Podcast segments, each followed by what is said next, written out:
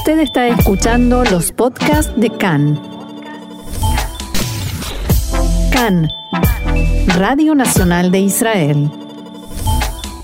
Hoy martes 23 de marzo, 10 del mes de Adar, estos son nuestros titulares. Por cuarta vez en dos años, los israelíes eligen la próxima Knesset con la esperanza de llegar a una definición y de que se forme gobierno. A las 10 de la mañana, el nivel de participación era del 14,8% y los comicios se desarrollan con normalidad, salvo algunos incidentes aislados.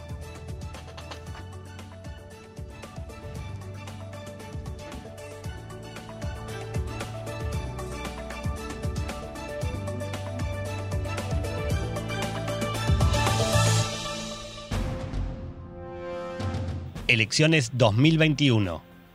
En nuestro idioma, aquí, en CAN en Español, Radio Nacional de Israel.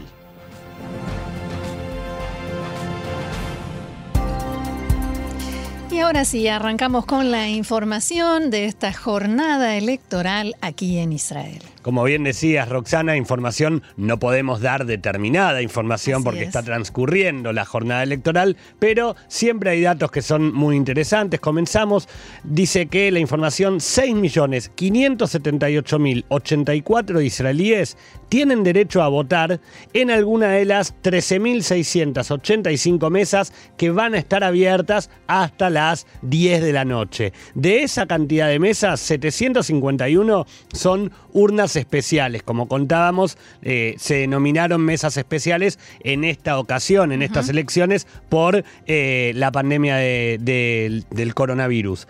En la mayoría de los centros de votación, la jornada electoral comenzó a las 7 de la mañana y finalizará, como decíamos, a las 10 de la noche. Y en algunas poblaciones más pequeñas, el horario será más reducido y va de 8 de la mañana a 8 de la noche.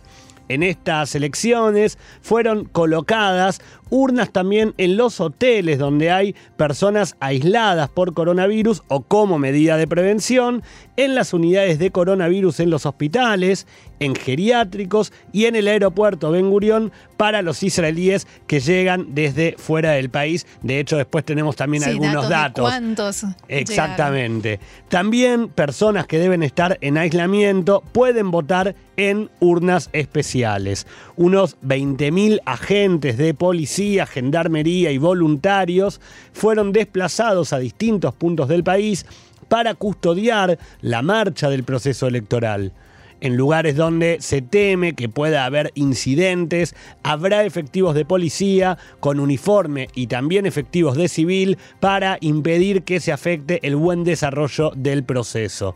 El transporte público hoy es gratuito y no hay necesidad de presentar ninguna documentación especial para poder utilizar el servicio. Debido al fuerte viento que sopla en casi todo el país, se presentaron dificultades en algunas de las instalaciones especiales para personas enfermas de coronavirus y en aislamiento. Una de ellas, una carpa, una tienda muy grande, se desplomó en la ciudad de Beersheba. La directora de la Comisión Central Electoral ordenó que se rearmaran esa carpa y otras que se estaban tambaleando, pero mientras tanto indicó que también había que mandar, en realidad mandó, hizo que llegaran a esos lugares unas móviles ubicadas dentro de autobuses. autobuses. Después de que se presentaron estas dificultades y de que se re- resolvieran, ADES informó que a pesar de todos estos primeros inconvenientes, los problemas se solucionaron y todas las urnas especiales y los colegios electorales están abiertos. No sé si viste, Gaby, la foto que subió a Twitter. Diego Mins, nuestro compañero de tareas, de la, el Hamsin, el Sharab, ese viento que describíamos ayer. mm, la- él tomó la fotografía desde el tren y no se ve nada afuera. No, en absoluto. es como una gran neblina que no permite ver más allá de la ventanilla del tren. Y no permite respirar si estás afuera. No, totalmente. Seguimos con algunas demoras que se presentaron para votar, si bien hoy por la mañana la mayoría de las urnas en todo el país comenzaron a recibir ciudadanos a partir de las 7 con tal cual estaba previsto. En varios centros de votación se registraron demoras de entre media hora y hasta de una hora en algunos casos. Según pudo saber Khan, en general las demoras se debieron a la presencia de todos los integrantes de cada mesa, quiero decir, a que estuvieran presentes todos los integrantes que debían conformar cada mesa, aunque también hubo casos de votantes que se presentaron sin la documentación requerida para poder sufragar. Además, en algunas escuelas los retrasos se debieron al exhaustivo trabajo del personal de seguridad. Uno de los casos, de hecho, que se reportó en alguno de los reclamos fue el colegio en el cual le tocó votar al presidente Rubén Rivlin, eh, en donde algunas personas reclamaron por tener que esperar tanto tiempo para poder entrar a votar. En declaraciones que hizo hoy a la prensa a primera hora de la mañana, Orliades, la directora de la Comisión Electoral, como vos comentabas también lo que había dicho recién respecto de las carpas, también dijo que es cierto que en el arranque se produzcan algunas demoras, pero que con el correr de las horas todo se va normalizando. Yo creo también que eh, el énfasis de, de desde todo el colegio electoral, está puesto en que se vea que la, jornada electoral transcurra con la, la, mayor normalidad posible. Así es. Además, eh, como es una de las pocas personas a las que se puede entrevistar hoy, va a ser la voz más escuchada durante toda la jornada. Exacto. Otro de los reclamos que se observaron en varias escuelas fue por la falta de los kits de desinfección que se supone que debe haber en la entrada de cada aula. Eh, te cuento que a mí me tocó esperar aquí en Tel Aviv 35 minutos a que abrieran eh, el colegio electoral en una escuela que no muy lejos de aquí también de la sede de la radio por varias razones. Primero porque no estaba toda la gente, después, o sea, de las mesas, y después porque, claro, cuando llegaron recién ahí empezaron a eh, recibir las instrucciones del encargado y además se sumó a todo esto el tema de la seguridad que mencionabas, porque en ese mismo lugar votó el ministro de Seguridad Pública, Amir Ohana, todo el dispositivo estaba preparado para eh, esperando su llegada, con lo cual todo se retrasó y todo todos debimos esperar 35 eh, minutos exactamente para empezar a hacer la fila para votar. Bueno sería para eh, saber siempre si en la escuela que a la que uno le toca va a votar algún, funcionario, algún político, alguna persona Pero igual no la podés cambiar. No, como para poder ir más tarde a votar. Ah, sí, esa es una buena idea. Eh, también en la ciudad de Haifa hubo retrasos en la apertura de varios colegios electorales y los votantes debieron esperar. En la aldea Bara, un hombre atacó a la secretaria de mesa y la policía lo sacó del lugar y lo detuvo. El titular del partido Meretz, Nitzan Orovitz, votó en un colegio electoral en Tel Aviv y al salir de allí declaró que había recibido informes sobre irregularidades en algunas urnas, como intentos de escribir en papeletas electorales, entre otros. Bueno, vos recién comentabas, Roxana, lo que te había pasado en tu centro de votación. Yo voté a la mañana temprano en la ciudad de Kfar y también tuve una demora debido a que la persona que estaba delante mío, había una pareja delante mío, el, chico, el integrante de la pareja, mientras su mujer esperaba afuera, tuvo un problema porque se presentó a votar con su Teudat Seud vieja. Entonces, el presidente. ¿Vencida? Vencida. Bien. En vez de llevar la, biométrica que muchos que generalmente se usa, había llevado la que eh, previa a sus 16 años. Él será un chico de unos 18, 19. Terminó pudiendo votar porque el presidente de la mesa eh, hizo una solicitud especial incluso con el resto de los integrantes, pero esa mm. solicitud demoró casi 25 o 30 minutos hasta que él pudiera seguir votando y todo el resto de los que veníamos atrás. Y otro comentario ah, que tiene que ver con la información que vas a dar ahora, Gaby, nada de distanciamiento social en los colegios. Después de que la gente esperó afuera, todos eh, bien juntitos en la vereda durante, te decía, 35 minutos y cada vez éramos más. Claro, nadie, nadie quiso también después esperar para poder entrar, dejar pasar al otro y hacer fila con dos metros de distancia y a ninguno de los que nos hicieron esperar se les ocurrió ni siquiera mencionarlo, porque mejor no. Claro, la, idea era votar y poder irse lo más rápido posible. Sí.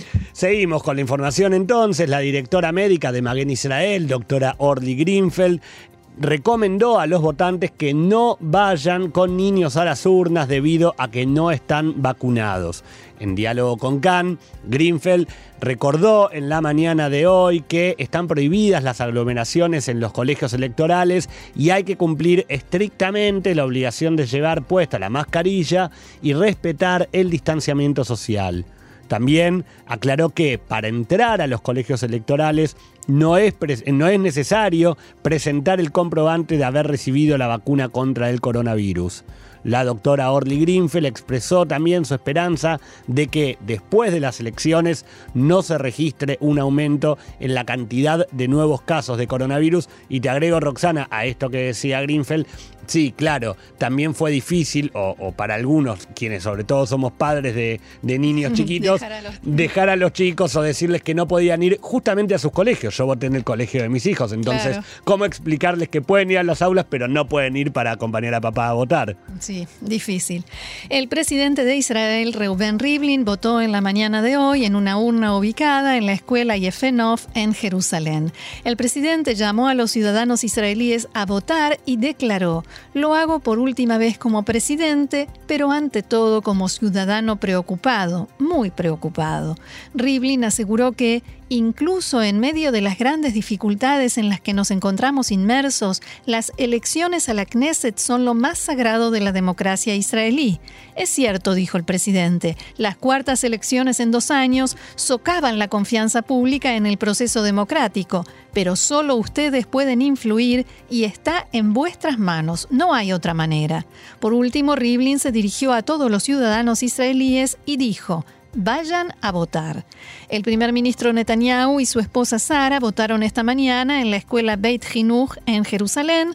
Después de hacerlo, el primer ministro dijo que se trata de un día de fiesta, un día en el que salimos a ejercer nuestro derecho democrático. El movimiento Imtirzu alega que la aplicación de los inspectores que fiscalizan las elecciones mediante la cual deben reportar fallas o incidentes no funciona. Según este movimiento, debido a esta falla, no se puede verificar que no haya falsificaciones u otras violaciones de las normas electorales. La directora de la Comisión Electoral Central, Ordiades, respondió que no hay ningún inconveniente en la aplicación. En la Comisión Electoral Central aseguran que nunca habían recibido la cantidad de ataques enfocados hacia el organismo y su fiabilidad. Fuentes de la comisión expresaron en diálogo con Khan el temor de que se cuestione su labor y por tanto los resultados de las elecciones. En las urnas ubicadas en zonas que la Comisión Electoral ha calificado como sensibles, hay dos secretarios de mesa y un inspector con una cámara. Debido a que en esta ocasión hay más urnas que en las anteriores, algunos de los inspectores deberán controlar dos urnas cada uno. Y a propósito de Orliades, directora general de la Comisión Central Electoral y una de las protagonistas de la jornada, esta mañana dialogó con Khan y la primera pregunta, lo que todos queremos saber es ¿Cuándo sabremos, cuándo conoceremos los resultados? Realmente espero y nosotros por nuestra parte haremos todo lo posible para finalizar el conteo de votos el viernes por la tarde. De verdad espero que se logre. Hay que comprender que todo retraso, aunque sea mínimo en el proceso, puede llevar a que todo se demore, porque hablamos de una cadena de actividades que se realizan una tras otra, y no solo por fallas, sino demoras objetivas del proceso. Por eso, realmente espero que se logre y que hagamos el ceder de Pesaj sabiendo ya el resultado.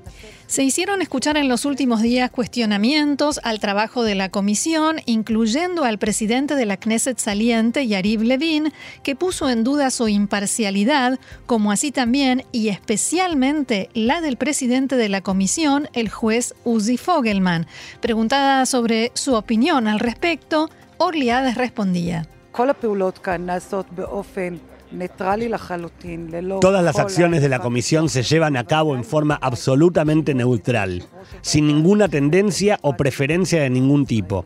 Y por supuesto, por supuesto que la actuación del presidente de la comisión, que es un juez de la Corte Suprema de Israel, el juez actúa única y exclusivamente en base a la ley y en la medida en que una ley no le agrada a un factor u otro, la Knesset puede cambiar la ley de propaganda electoral y entonces las decisiones serán diferentes. También hay insistentes rumores y versiones que provienen de un lado del mapa político que indican que podría haber falsificaciones durante la votación. ¿Eso no puede suceder?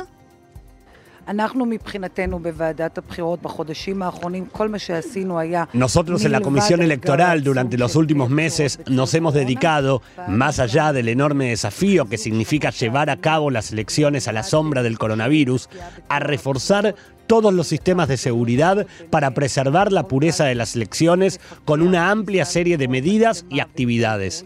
Por ejemplo, en cada urna habrá un inspector que tendrá una cámara y podrá filmar incidentes extraordinarios. Por ejemplo, si alguien entra con varios sobres e intenta colocarlos dentro de la urna.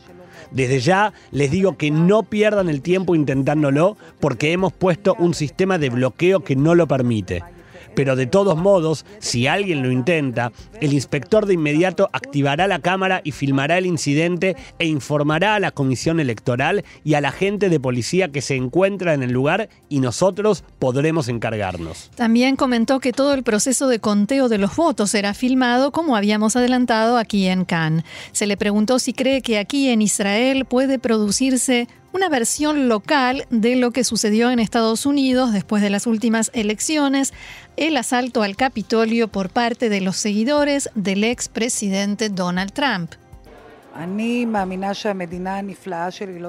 Yo creo que mi maravilloso país no llegará a esa situación. También espero realmente, realmente espero que todo aquel que me escucha comprenda que hay que abstenerse de difundir información incorrecta o que podría instigar ese tipo de incidentes. Llamo a todo aquel que está pensando quizás en difundir alguna información, un mensaje en Twitter, un posteo en alguna de las redes sociales que debilita la confianza de la gente en los resultados de las elecciones, en todo el proceso. Piénsenlo dos veces antes de publicar algo así. Piénsenlo bien. ¿Esos argumentos tienen sentido común? ¿Son creíbles? ¿Les parecen lógicos? Por último, la directora de la Comisión Electoral Central, Orliades, se negó a responder si ha recibido amenazas de muerte. 2 de la tarde, 47 minutos. Nosotros seguimos adelante. Hay más información en esta jornada electoral. Exactamente, Roxana. Un dato, hace un rato cuando iniciamos el programa hablábamos de que hasta las 10 de la mañana había votado el 14,8% de la población habilitada para estos comicios.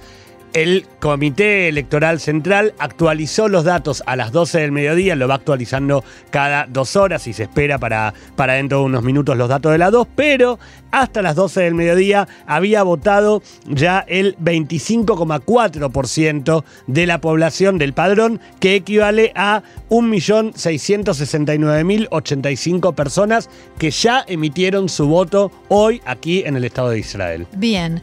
Y en el aeropuerto Ben Gurión, nada. En el aeropuerto Ben Gurión se prevé que durante toda la jornada van a ingresar 2.500 personas, no a la mañana, durante toda la jornada, eh, repartidas en aproximadamente 60 vuelos. Hasta la una de la tarde, hasta la una de la tarde, habían votado en el aeropuerto Ben Gurión solamente 40 personas en las cuatro mesas que están distribuidas por todo el aeropuerto. Bien. Seguimos eh, con la información. El presidente de la Comisión Electoral Central, el juez Uzi Fogelman, rechazó anoche un recurso que presentó el partido Abodá para que diera la orden al partido Jazz de retirar de sus redes sociales bendiciones de rabinos que, fueran, que fueron difundidas junto con la campaña electoral. El juez Fogelman resolvió que una bendición genérica de esas características no constituye un obsequio prohibido o un soborno electoral en base a la ley electoral vigente. El partido Israel Beitenu presentó un recurso ante la Comisión Nacional Electoral por una denuncia de soborno electoral contra el Likud. El Likud envió a inmigrantes de la ex Unión Soviética una carta en la que se les prometía que recibirían dinero y subsidios después de las elecciones. Además, en la carta, firmada por el primer ministro Netanyahu, se puede leer. Abro comillas. Querido votante, yo me ocupé de traer al país las vacunas contra el coronavirus y me ocuparé de reforzar la economía de Israel. Pero votar por Avigdor Lieberman es un peligro para el crecimiento y la recuperación económica del país debido a que Lieberman deberá entrar a un gobierno con Yair Lapid, que fue el peor ministro de Hacienda de nuestra historia. La carta continúa abro comillas nuevamente, en el próximo año me concentraré en el mejoramiento de la economía, exactamente como me preocupé por traer las vacunas, solo nosotros lideraremos la recuperación y el crecimiento económico más rápidos del mundo después del coronavirus, palabras del líder del Likud, Benjamin Netanyahu. Un hombre de la localidad de Beit Shemesh fue arrestado anoche por amenazas contra el titular del partido Yeshatid de Yair, Lapid. Perdón. El hombre de 30 años escribió en respuesta a una entrevista publicada en un sitio de internet que asesinará a Lapid incluso si por eso debe terminar sus días en la cárcel. El sospechoso se encontraba en estos días fuera del país y fue arrestado a su regreso en el aeropuerto Ben Gurión. Hoy será llevado ante el juzgado de paz para la comparecencia en la que el tribunal deberá responder al pedido de la policía de extender su prisión preventiva. La candidata del partido Abodá, Merab Mijaeli, fue atacada en la tarde de ayer cuando hacía una recorrida de campaña electoral en el mercado Atikva en Tel Aviv. Su presencia generó reacciones de simpatía en muchos de los que se encontraban a esa hora en ese lugar céntrico de Tel Aviv. Sin embargo, un grupo de seguidores del primer ministro Netanyahu comenzaron a gritarle, a llamarla tanto a ella como a la gente que la acompañaba nazis y otros insultos. También los empujaron y escupieron a la portavoz de Mijaeli.